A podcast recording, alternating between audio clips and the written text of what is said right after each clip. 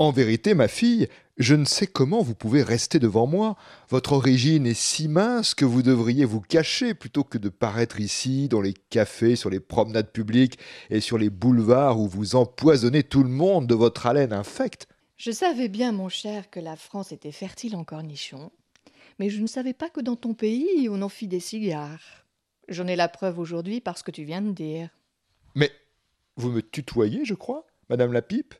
Sachez donc la différence qui existe entre nous et soyez plus respectueuse à l'avenir. Je veux être déculottée si tu ne perds pas la boule. Madame, madame, vous me ferez porter à des extrémités que mon rang, ma noblesse. Ton rang Ta noblesse, dis-tu? Mais moi, qui suis roturière, je me vante d'être la compagne et l'amie du peuple. On me trouve dans toutes les bouches, mêlée aux chansons de Béranger. Je suis vieille, c'est vrai. Et mon teint a bruni. Je me suis usée, calcinée au feu.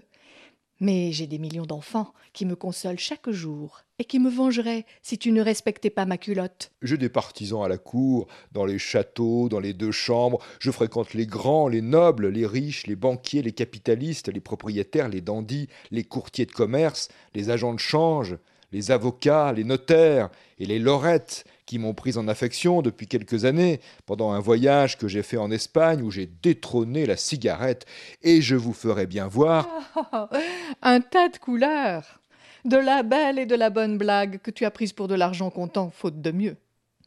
Tous ces farceurs-là et toutes ces farceuses t'abandonneraient si nous avions la guerre tous les deux et le triomphe de la pipe serait vitement proclamé, car j'ai trente millions de bouches pour célébrer ma gloire, et le double de bras pour me charger, m'allumer et me défendre. Vous vous trompez, ma chère.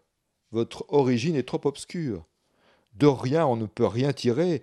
Vous sortez de la terre, ma petite, et c'est moi qui vous alimente sous une métamorphose qu'on appelle tabac à fumer, et que les savants nomment Nicotiane, du nom de Nico, qui a transplanté en France le premier échantillon de ma famille. Il y a bien là de quoi se vanter d'être descendant des Nigauds. Des Nicos, vous ai-je dit. Mais savez-vous encore, ma petite, que j'ai vu le jour dans l'île de Cuba? En certains lieux, cette origine n'est pas fort élevée. Au contraire, je suis né sur les hautes montagnes de la Havane, d'où je dominais cette rade magnifique qui, comme un vaste cercle, contient sur ses flots des milliers de navires, des forêts de mâts et des pavillons de toutes les couleurs. Ah, vieux blagueur, mais tu m'en donnes de belles, en couleur. Euh, moi, je, n'ai pas vu le jour si loin que ça, et en fait de montagne, je n'ai dominé à Paris que celle de Montmartre, de Ménilmontant, de Belleville et de Chaumont. Mais, mais j'étais en joyeuse société, avec de bons ouvriers, de francs gamins, de véritables noceurs, flâneurs, loupeurs, licheurs, relicheurs et chicardistes, ne boudant pas plus sur un canon du marchand de vin que leurs pères n'ont boudé sur ceux des invalides quand ils vomissaient la foudre. Toutes les barrières ont chanté ma gloire. Et sous les ordres de Lord Arsouille, qui a déserté tes drapeaux, j'ai fait le charme de la courtille et des habitués de dénoyer où je me suis culotté de toutes les façons, de toutes les manières. Viens donc maintenant me seriner ta louange, vieux concombre en enfance. Oh, la conversation dégénère singulièrement, madame la bouffarde.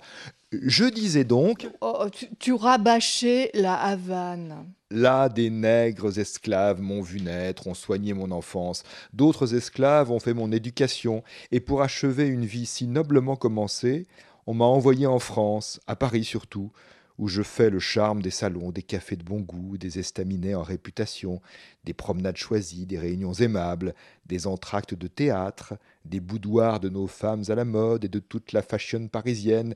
J'ai renversé le houka somptueux de l'Asie, ainsi que sa nole dorée, la cigarette andalouse, le gourgouli du paria, le bambou du nègre africain, la pipe d'ambre et l'écume de mer, et en vainqueur glorieux, je règne sur le grand monde pour l'enivrer dans mes nuages dansants de toutes les sensualités de la vie. Telle est ma mission ici-bas, ma pauvre pipe. Je vis peu longtemps, il est vrai, comme tous les hommes qui m'ont honoré de leur estime, mais ma gloire est immortelle et pure comme la vapeur que j'exhale, tandis que toi, ah, pauvre pipe, pauvre pipe. Moi, je suis française d'origine et de cœur. Je te l'ai dit, j'ai cependant des parents en Angleterre, en Allemagne, en Belgique, en Hollande et dans le monde entier. Mais les esclaves ne m'ont jamais approché. Ceux qui me touchent et me caressent sont libres, comme ma fumée dans l'espace. Et malheur au cigare, quel qu'il soit, qui viendrait toucher à cette liberté. Diable Vous prenez feu facilement, madame la pipe. La pipe seule, vois-tu, la vraie pipe française, est tout dans le monde. Et en avant la bouffarde à la barrière Montparnasse, de Vaugirard, de Fontainebleau, de Charenton, de Picpus et du combat. C'est là que je rigole, sirote, risote et boulotte avec ces farceurs d'étudiants, vrais types de la gaieté, et amoureux en diable, qui me font passer de leur bouche où je bois la moitié de leur moste de bière, de leur café, de leur punch et de leur petit verre, dans celle de leur duchesse et de leur princesse.